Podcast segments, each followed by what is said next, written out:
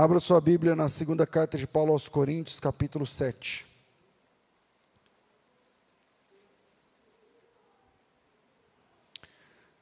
Segunda carta de Paulo aos Coríntios, capítulo de número 7.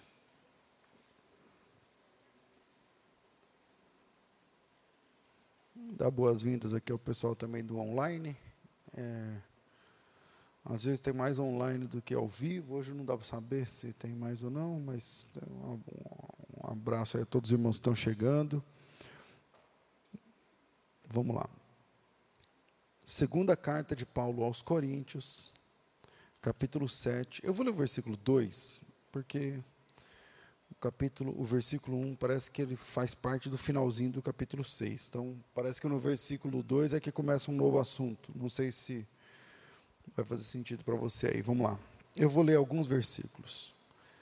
Diz assim o texto: Recebei-nos em vossos corações a ninguém agravamos, a ninguém corrompemos, de ninguém buscamos o nosso próprio proveito.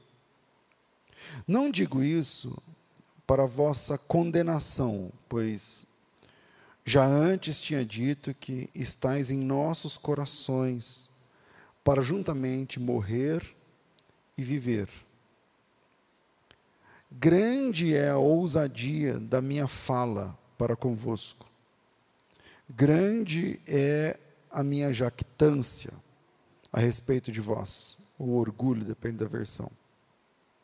Estou cheio de consolação, superabundo em alegria em todas as nossas tribulações, porque, mesmo quando chegamos à Macedônia, a nossa carne não teve repouso algum. Antes em tudo fomos atribulados. Por fora combates, por dentro temores. Mas Deus, que consola os abatidos, nos consolou com a vinda de Tito. Amém.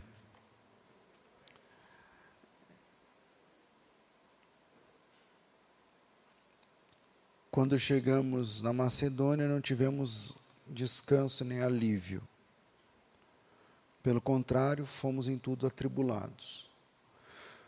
Lutas por fora, batalhas por fora, temores por dentro.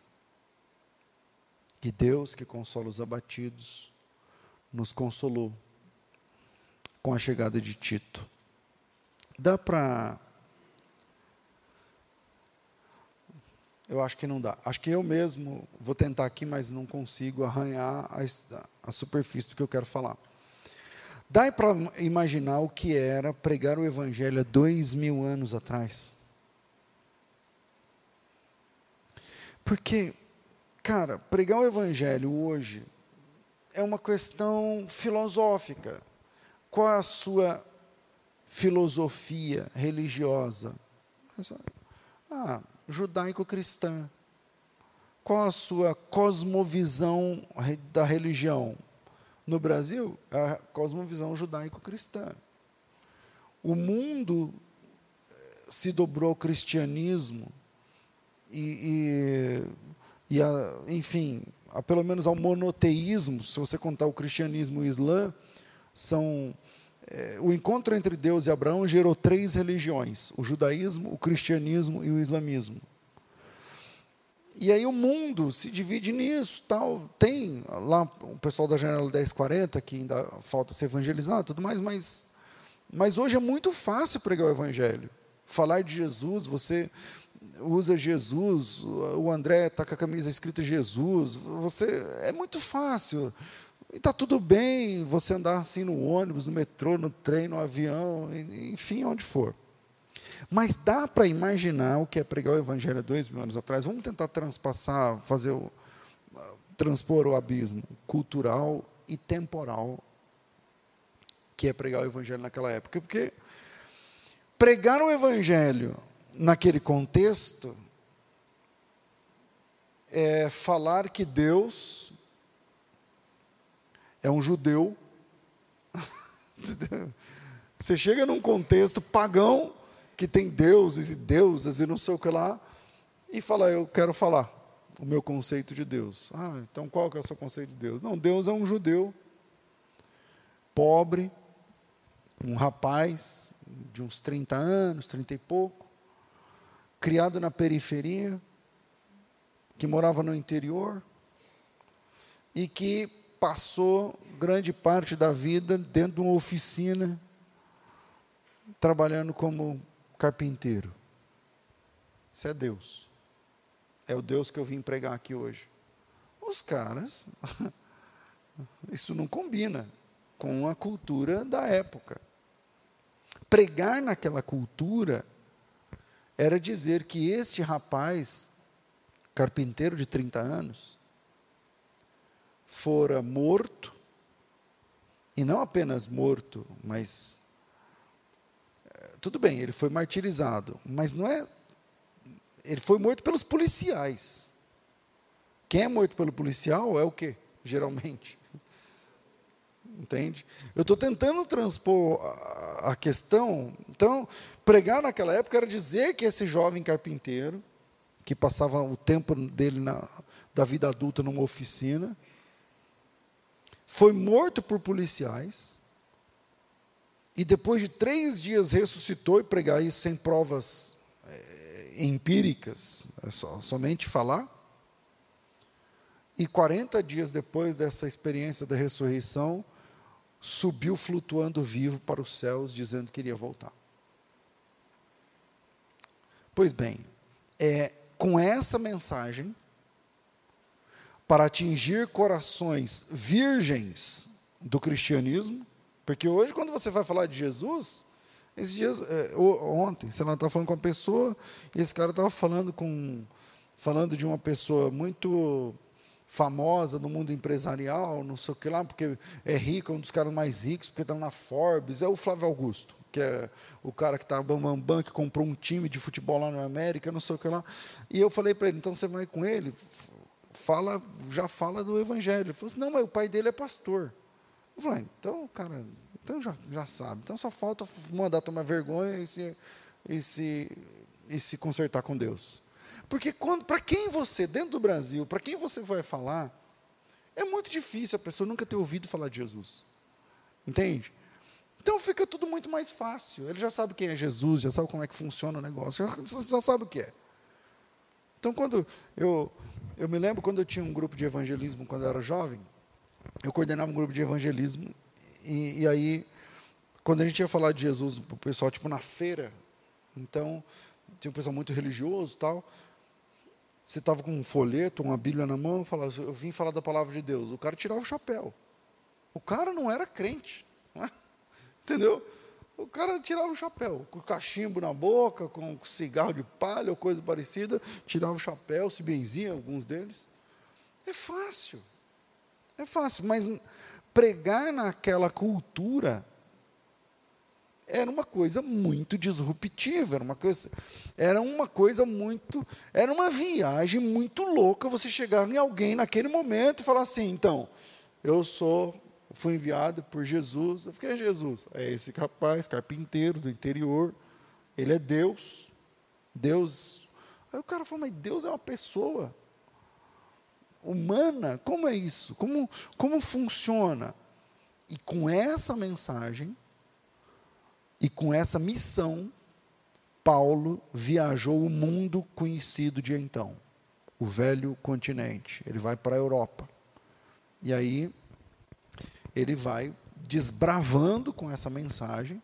Ele sempre começava pela sinagoga, porque pela sinagoga é mais fácil. Eu cheguei lá a falar do judeu de 30 anos, sei o que lá, aí fica um pouco mais fácil. Mas quando você abre a Bíblia em Atos 25, por exemplo, vamos lá, Atos 25, 19, aí o pessoal fa fala a respeito da.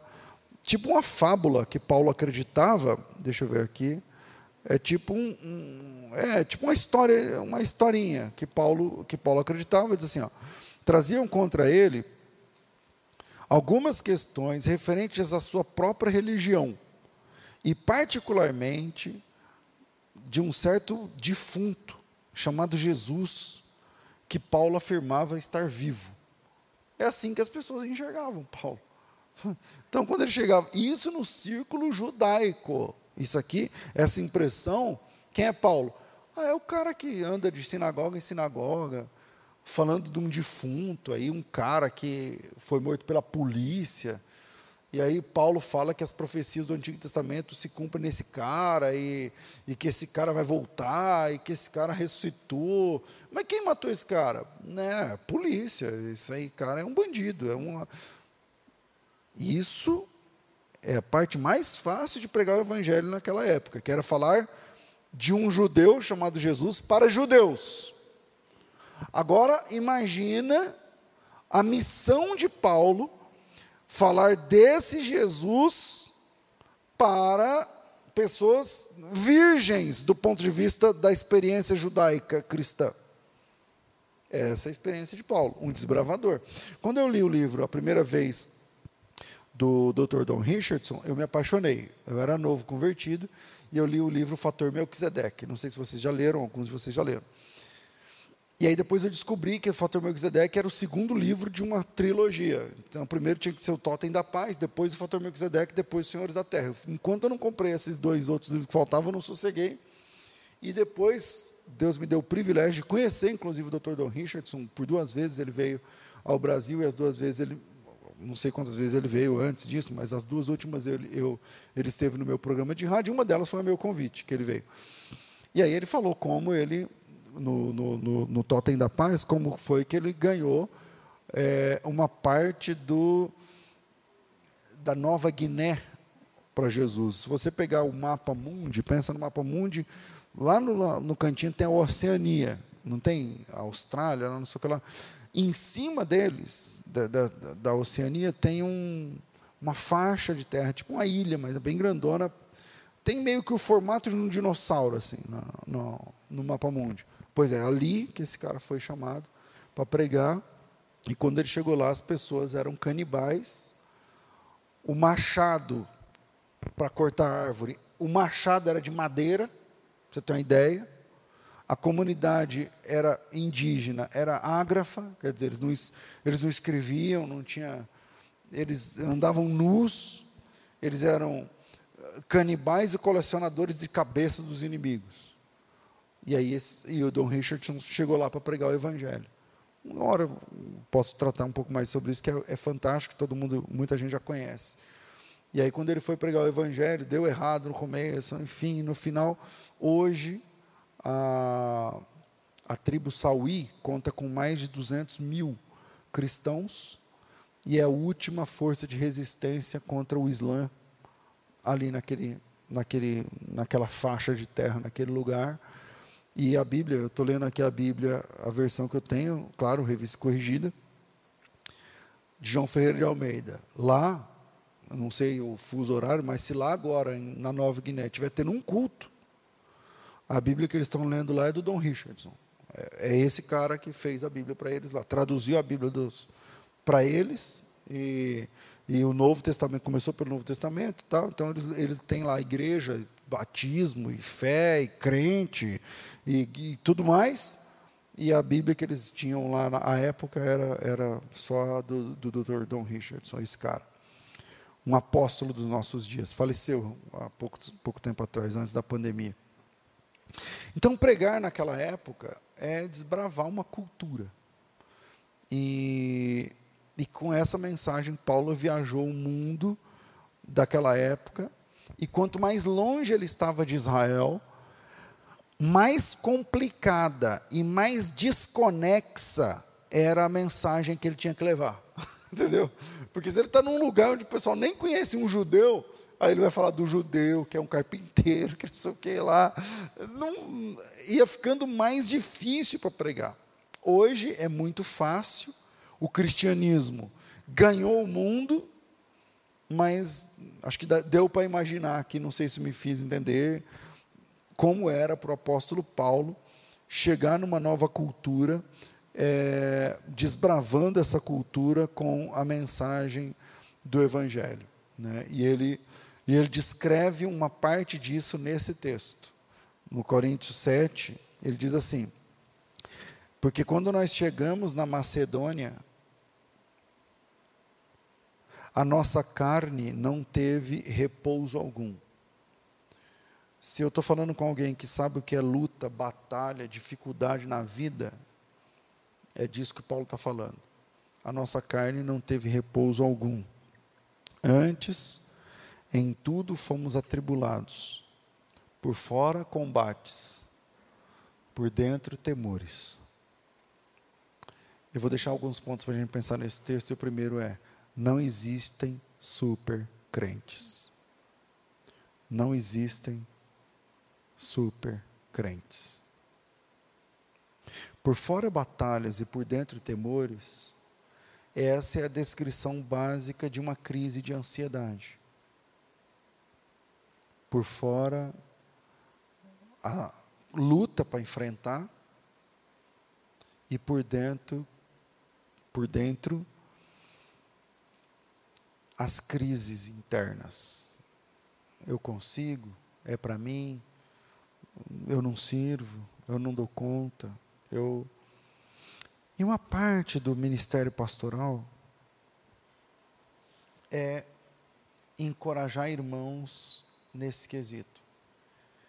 Quando Deus, ah, se me permite irmão, mas quando Deus colocou no meu coração entregar uma igreja, que é a igreja de Hortolândia, no, na mão do casal do Carlos da Rose, é, foi isso aqui que eu vi no Carlos. Pastor, eu quero, Deus falou comigo, mas eu não sei se eu tenho capacidade. Não foi?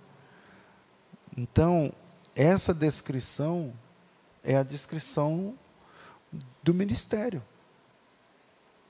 Por fora batalhas, por dentro temores, inseguranças. E no caso de Paulo não era só uma percepção, era real. Era real. Porque pregar naquela época é enfrentar a polícia, meu amigo.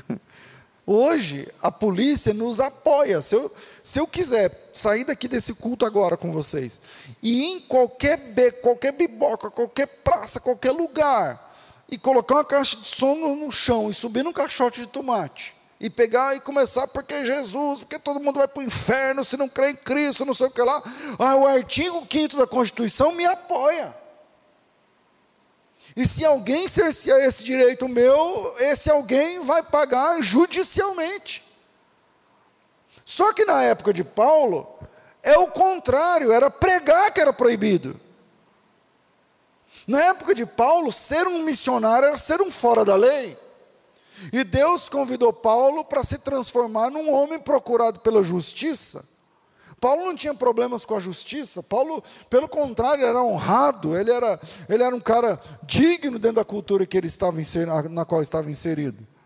Então, pregar naquele contexto era enfrentar a polícia, era enfrentar as leis, era enfrentar a cultura, era enfrentar as regras e desafiar os deuses de cada lugar.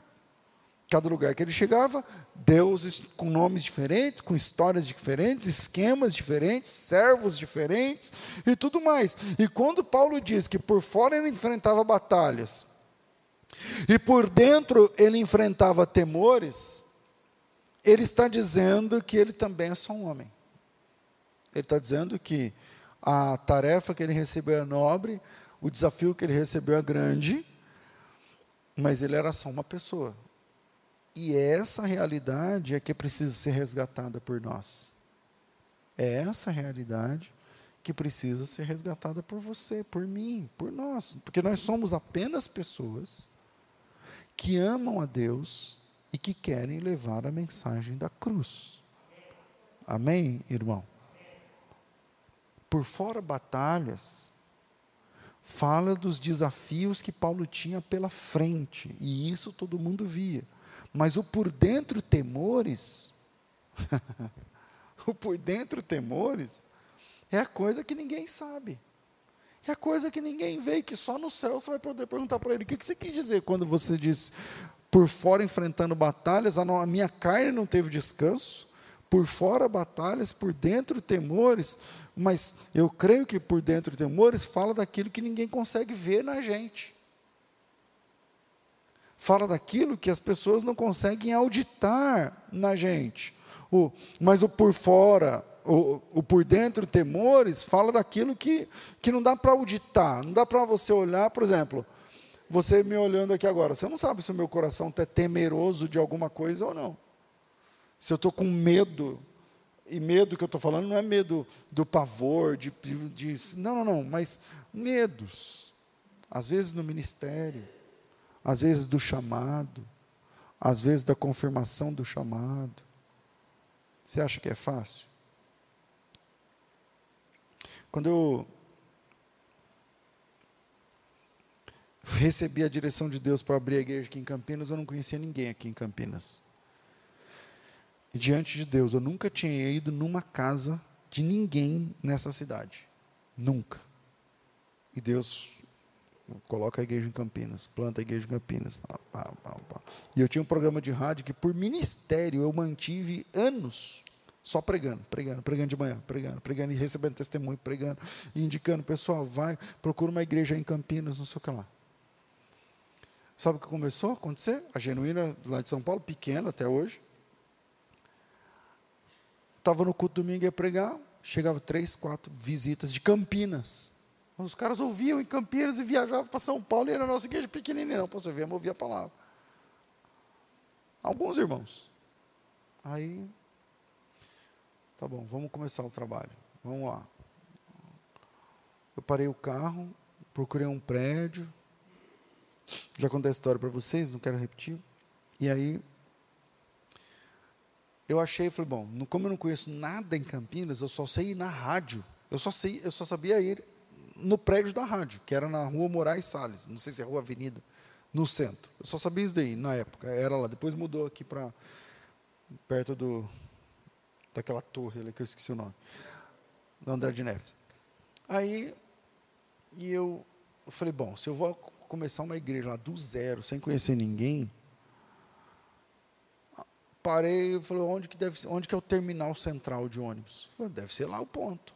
Só que eu não sabia que lá é tipo, é tipo um lugar cheio de boteco de, de, e de bêbado, e de, de, prostituição e coisa assim, sabe? E crack, não sei o que lá. Eu fiquei olhando esses prédios falei, meu Deus, uma igreja aqui, meu. Eu estou lá, vi um boteco lá que o cara estava alugando. Aí não gostei, falei, cara, vamos voltar. Tinha colocado o carro no estacionamento para andar. Aí quando eu saí desse primeiro lugar que eu vi, que eu peguei o carro, eu entrei no carro, que eu saí, o cara parou na minha frente e falou assim: o senhor que é o pastor lá de São Paulo, está procurando um prédio para a igreja?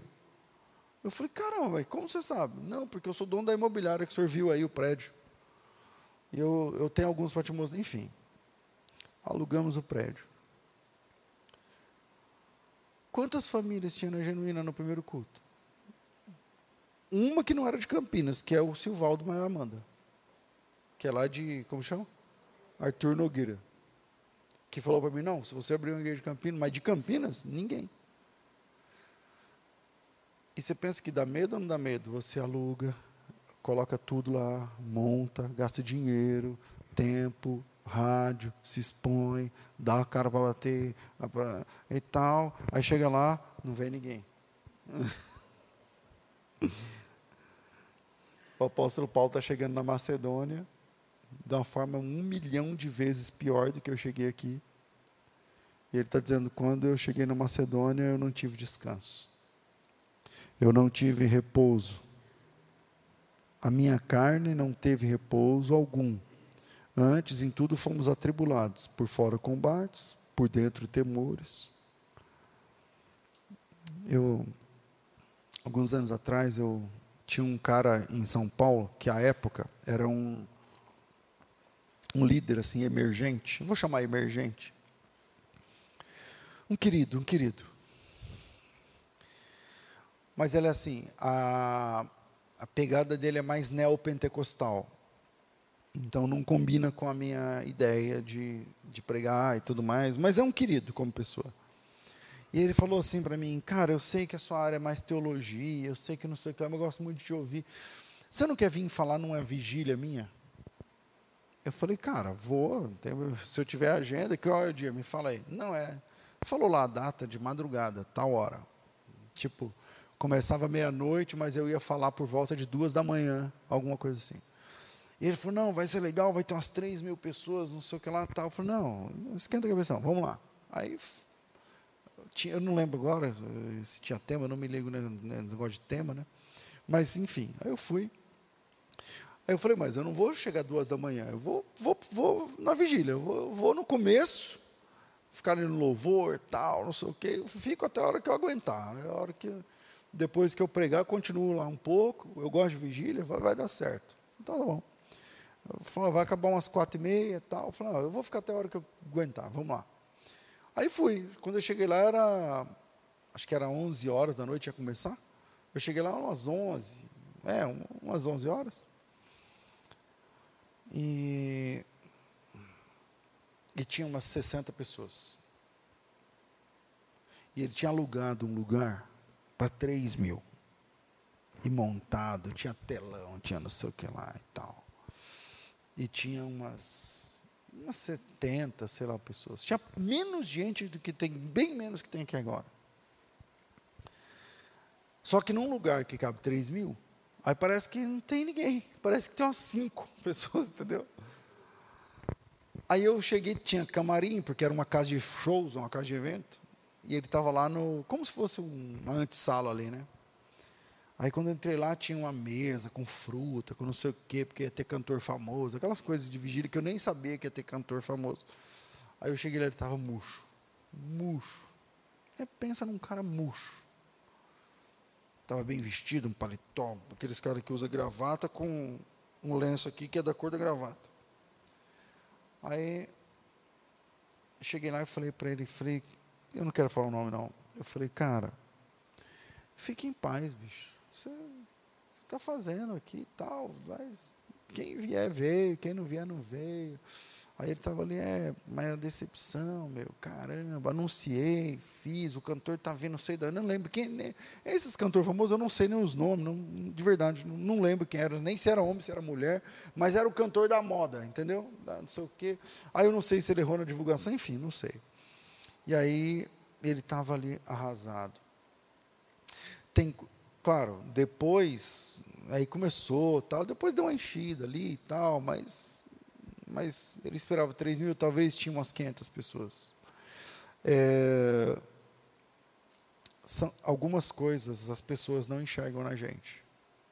Só enxergam o que a gente tem que dar, só enxergam o que você tem que fazer, Algumas coisas em você as pessoas não enxergam, só enxergam o que você tem que fazer, o que você tem que dar, o, seu, o que você tem que cantar, você tem que pregar, você tem que orar, você tem que falar, você tem que encorajar, você tem que perdoar, você tem que estender a mão, você tem, você tem, você tem, você tem, você tem. Mas todos nós temos os nossos temores internos.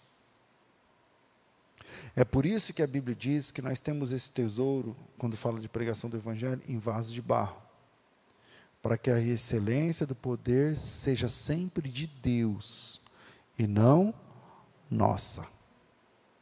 Então, o primeiro ponto que eu queria compartilhar é que não existe supercrente, gente.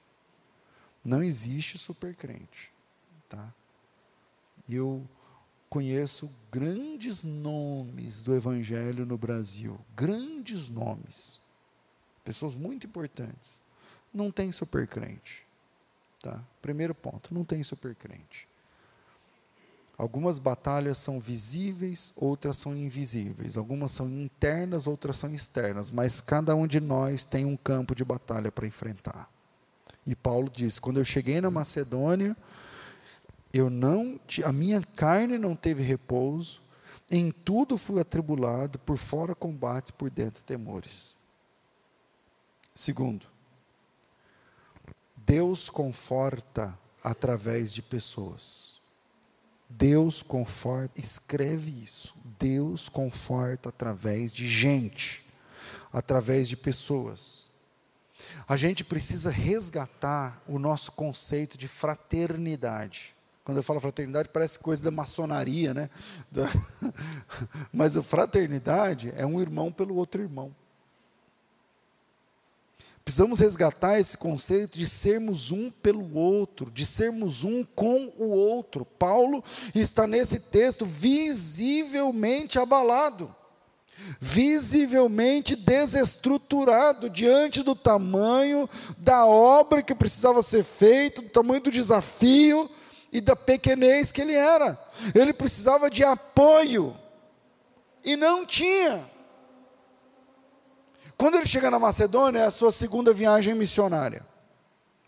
E aí, na primeira viagem missionária, ele foi bem sucedido, mas a viagem foi muito curta. Teve prisão, ele foi preso, fichado pela polícia, apanhou, foi difícil. Segunda viagem missionária de Paulo, também foi preso, também apanhou. Sempre foi preso, sempre apanhou, sempre saiu com a ficha suja da experiência de cumprir a vontade de Deus. Mas na segunda, para piorar, ele estava só porque o, o que estava com ele na primeira, o Barnabé e o João Marcos, não estavam. E aí ele pega Timóteo, que é meio que um obreiro iniciante, e ele vai se valer também de Tito. E quem é Tito para Paulo? Tito, em vários momentos, para Paulo, era um conforto de Deus. E é muito legal. Quer ver? Ó, volta duas páginas e cai no capítulo 2. No capítulo 2, Paulo vai descrever um pouco mais do começo dessa viagem. Ele está lá no capítulo 7, ele chegou na Macedônia. Aqui no capítulo 2, ele diz o seguinte: é, ele está falando de lutas, né, no, no, no, final do capítulo 2, lá, versículo 10, versículo 11, lá, não ignoramos os seus ardis. Ora, quando cheguei em Troas para pregar o Evangelho de Cristo, abriu-se-me uma porta no Senhor, e eu não tive descanso no meu espírito, porque eu não achei ali o irmão Tito. Mas despedindo-me deles, parti para Macedônia.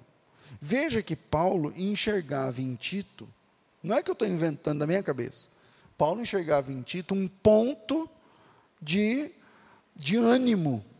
Um, uma pessoa que. Sabe aquela pessoa que vale a pena você pagar um almoço e falar para ele: Meu, vem almoçar comigo hoje. Vem, vem aqui em casa, vamos, vamos, vamos fazer um churrasco, vamos, sei lá, vamos pensar na obra de Deus, vamos conversar sobre, sobre as coisas. E parece que Paulo tinha em Tito essa pessoa. E a primeira pergunta que eu quero começar colocar pulga atrás da orelha de vocês é: você é essa pessoa para alguém? Porque a gente, dois mil anos depois, a gente enxerga culto, igreja, pastor e crente como lugares e pessoas que nós vamos até lá para buscar. Ah, tá difícil, pastor, tá difícil.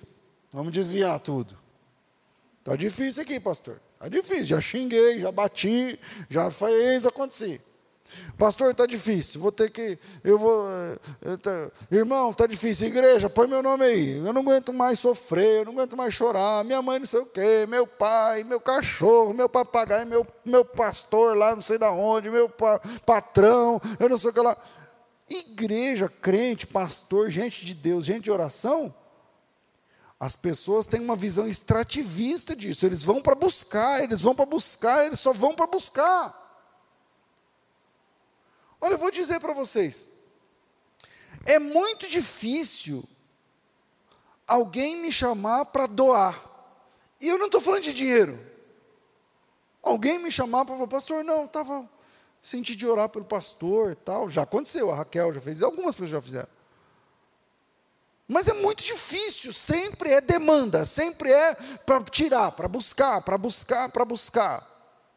Só que Deus conforta através de pessoas. E Paulo, no momento de dificuldade, ele, ele diz isso. Eu estou lendo aqui as palavras de Paulo. Quando nós chegamos na Macedônia, a minha carne não teve descanso, por fora batalhas, por dentro temores. Mas Deus, que consola os abatidos, nos consolou com a vinda de Tito. Deus conforta através de pessoas, cara. Deus usa os seus servos para confortar seus servos. Entende? Deus usa homens para consolar e confortar homens. E, e uma, uma, uma dica, uma pedra preciosa nesse texto. Paulo diz assim: Deus que consola os abatidos, nos consolou com a vinda de Cristo, de Tito. Essa palavra consolou é a mesma palavra para o Espírito Santo. É a palavra, é, em grego, é, a mesma palavra para paráclitos. É essa mesma palavra aí. Tem a flexão verbal, tal, tudo mais. O caso é a declinação. Mas é essa mesma palavra. Deus que consola o aflito ele fez isso através de Tito. Lá em Provérbios 27, abre aí, Provérbios 27, 17, por favor, abra a Bíblia, vamos lá. Provérbios 27, 17.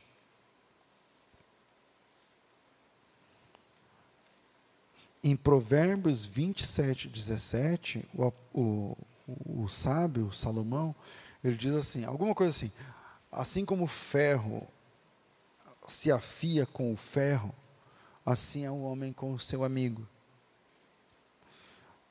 Quer dizer, Deus, ele conforta seus servos através dos seus próprios servos. Quando, quando Deus mandou Jetro ao encontro de Moisés, foi um alívio. Foi um alívio em vários aspectos. Quando Deus mandou Tito para para Macedônia e Paulo encontrou finalmente Tito. Veja que lá no capítulo 2 ele estava dizendo: a minha alma estava dizendo, eu, eu não encontrava o Tito. Aí no capítulo 7, ele diz: Deus que conforma, conforta os aflitos, me consolou enviando Tito. Então presta bem atenção. Você já foi o consolo, o conforto de Deus para a vida de alguém? Porque, gente, isso não tem preço que pague. As maiores lembranças que você vai deixar nesse quesito, na vida das pessoas, não te custaram nada. Nunca esqueça isso. As maiores recordações que você vai deixar quando você partir, a pessoa vai falar: não, não te custaram nada. Só custou você ser bênção de Deus, custou você ser ouvido, atento a Deus, para chegar e falar assim: tudo bem, irmão, senti de te ligar aqui, estava orando por você, e eu quero dizer que Deus colocou no meu coração uma palavra para você, a palavra é X e Y Z. Acabou. Acabou. Na segunda carta de Paulo a Timóteo, vamos lá. Segunda carta de Paulo a Timóteo, ele cita um outro irmão. Eu fiz duas menções a Tito nesse sentido de ser consolo de Deus. Mas vamos para outro cara. Segunda carta de Paulo a Timóteo, capítulo 1, eu acho que é o versículo 15. O apóstolo Paulo diz o seguinte, ó. Vamos lá, vamos lá. Eu vou ler o 15. Bem sabes isto, que os que estão na Ásia, todos se apartaram de mim, entre os quais estão Fígelo e Hermógenes. Paulo está dizendo, o pessoal lá da Ásia começou bem, não sei o que, quando viu que eu apanhei, quando viu que eu fui fichado, quando viu que eu fui ficha suja, quando viu que eu tinha que andar algemado na rua, quando viu que, que pregar o evangelho não é uma volta na Disney, então eles se apartaram de mim. E ele cita dois, entre eles Fígelo e Hermógenes. O Senhor conceda misericórdia à casa de Onesíforo, porque muitas vezes me recriou e não se envergonhou das minhas cadeias. Antes, vindo ele a Roma, com muito cuidado me procurou até me encontrar o Senhor lhe conceda que naquele dia ache misericórdia diante do Senhor, e quanto me ajudou em, o quanto me ajudou em Éfeso, você sabe, Timóteo, melhor do que eu. Ele está falando de um cara, um nome estranho, Onesíforo. Ele está dizendo o seguinte: enquanto um abandonou, o outro virou as costas, o outro falou tchau. Mas o Onesíforo não teve vergonha, porque eu era ficha suja, porque eu era fichado na polícia e porque eu andava algemado. Ele não teve vergonha dessas coisas. Ele veio em Roma. Você tem noção do que é isso na época? Hoje ir para Roma é fácil? Imagina na época, no barco de remo, de, de tal. Ele veio em Roma à minha procura e me procurou, depende da versão, estou com uma versão muito antiga aqui, mas ele fala, procurou com diligência, ou procurou com. Qual é o verbo que aparece aí? Solicitude, cuidado, sabe? Ele, ele, ele, ele gastou tempo, a ideia é essa. Eu vou te explicar. Ele chegou lá em Roma, parou na delegacia, falou: estou procurando essa pessoa aqui. Paulo, assim, assim, assim. Não, não está aqui não. Então, mas naquela época não tinha internet, não tinha um banco de dados único, não, não tinha. Tá, onde que tem outra delegacia? Onde que tem outro? Onde que tem? Ah, em tal lugar, em tal cidade. Vamos embora nessa cidade. Então, vim aqui procurar essa pessoa assim, assim. Como que ele é? Ele é assim, assim, assado, foi preso em tal tempo por causa de tal coisa. E tal. Não, não está aqui não. Então vai procurar em outro. Aí estou procurando Paulo, não sei o quê. O Paulo disse isso, ele disse o seguinte: quando ele veio em Roma, com muito zelo, com muito cuidado, com muita solicitude, depende da versão que você tem, me procurou até me encontrar. O Senhor conceda, versículo 16, misericórdia à casa de Onesíforo, porque muitas vezes me animou e não se envergonhou das minhas cadeias. Você já animou alguém? Porque a gente não pode ser uma igreja que só vem buscar. A gente não pode ser um tipo de crente que só vem buscar. Eu preciso ser um tipo de gente que também entrego. Eu também preciso entregar, eu também preciso ser fonte, eu também preciso ser bênção. Eu também eu não preciso ser só abençoado. Eu não preciso só consumir, sabe, receber. Para quem que, sobre quem você derrama aquilo que Deus te deu? Então, o é o segundo? É. Deus conforta através de pessoas. Você já ofereceu seu tempo, seu talento, seu dinheiro, sua casa, seus recursos, seus dons para socorrer alguém? E às vezes o socorrer alguém é uma visita. Às vezes o socorrer alguém hoje é uma ligação, é um áudio, uma mensagem, um vídeo, um, uma, uma resposta, uma, alguma coisa alguma coisa. Enquanto eu estava escrevendo esse texto para compartilhar com vocês, hoje foi um dia muito corrido para mim. Eu escrevendo esse texto e o Senhor colocando no meu coração. Fala para a igreja que eles precisam ser bênção um na vida do outro. Porque é disso que o apóstolo Paulo está falando no texto. Ele está dizendo, gente, eu sou o apóstolo Paulo, que todo mundo fala. Por fora, batalha, por dentro, temor. Eu também sou uma pessoa comum. Eu também enfrento minhas batalhas, minhas dificuldades. E Deus me confortou, não é porque o Espírito Santo desceu em forma corpórea de pomba. O Espírito Santo me confortou através de um irmão. O irmão veio, conversou comigo, esteve comigo, jantou comigo, almoçou comigo passou um dia comigo, ou dois, ou aquela, aquele vento comigo, e eu senti o conforto do Espírito Santo através da vida daquele irmão. E que tal você ser esse irmão? Eu estou com saudade da gente dar um carro para o irmão que não tem. Da gente ajudar uma pessoa que não pode, que não. A gente precisa fazer isso. Porque igreja é isso. Igreja faz isso. Terceiro, já tem que encerrar por causa do nosso tempo. Você pode ser mais estratégico quando decidir ser uma bênção.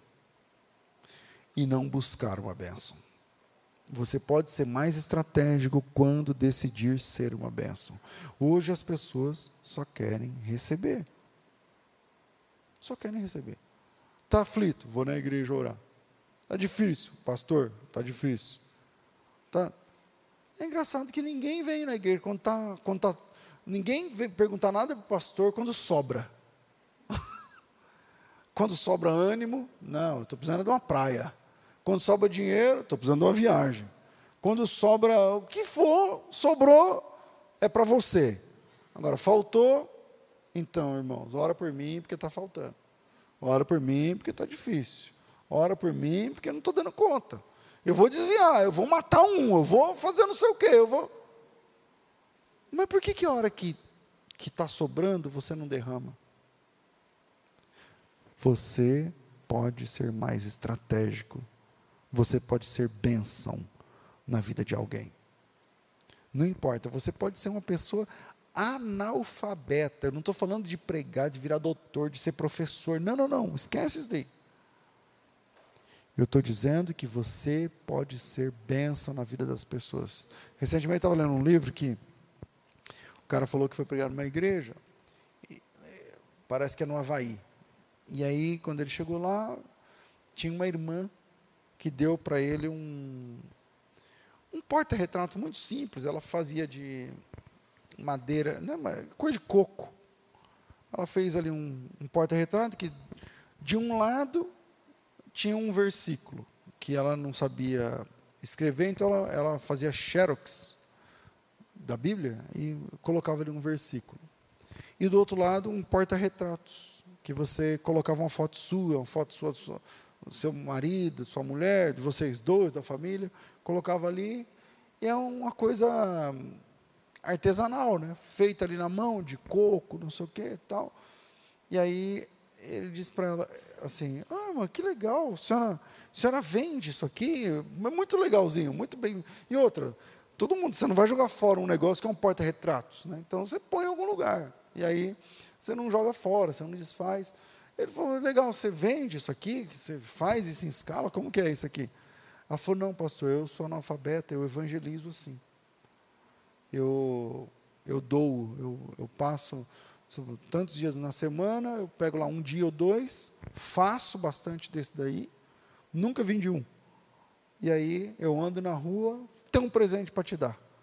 Ah, um presente para me dar? O que, que é? Não, não, não tem que me dar nada isso aqui. Tem aqui um versículo da palavra de Deus, ela não sabe nem ler o versículo, está aqui um versículo da palavra de Deus.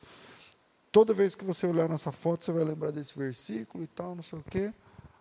Pronto.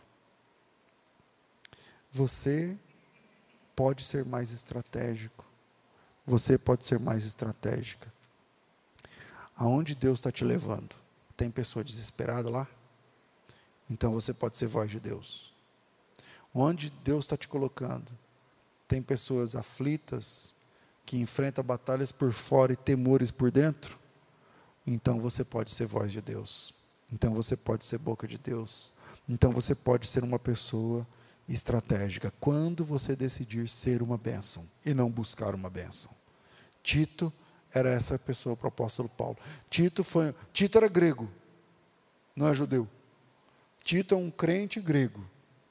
A gente na história não sabe exatamente a origem de Tito no Evangelho. Uma boa ideia é que Paulo tenha ganhado Tito para Jesus, tenha ganho a alma de Tito na primeira viagem missionária. Mas o fato é que na segunda viagem missionária, Tito, na metade da segunda viagem missionária, ele está com Paulo. E quando Paulo é preso pela última vez, ele também está com Paulo. Seja como for, Tito decidiu ser uma bênção na vida do apóstolo Paulo. E você e eu podemos decidir ser uma bênção na vida de alguém. Eu leio esse texto, vou terminar por conta do nosso tempo.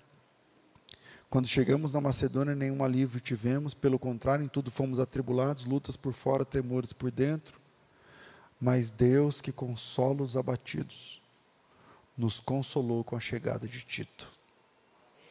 O que é que as pessoas pensam quando você chega? Chegou o consolo de Deus? O que é que as pessoas pensam quando você chega no ambiente, quando você chama, quando você entra no grupo, quando você entra na conversa, quando você entra no carro, quando você entra na casa, quando você entra na empresa, quando você senta à mesa. O que é que as pessoas pensam quando você chega? Paulo, com temor, com medo e com batalha, quando ele viu Tito, ele disse: É um consolo de Deus para a minha vida esse irmão. Que você seja esse irmão, essa irmã, na vida dos aflitos, na vida daqueles que estão atribulados, estou usando a própria palavra do apóstolo Paulo, na vida daqueles que estão enfrentando batalhas por fora e temores por dentro. Que Deus abençoe vocês no nome precioso de Jesus.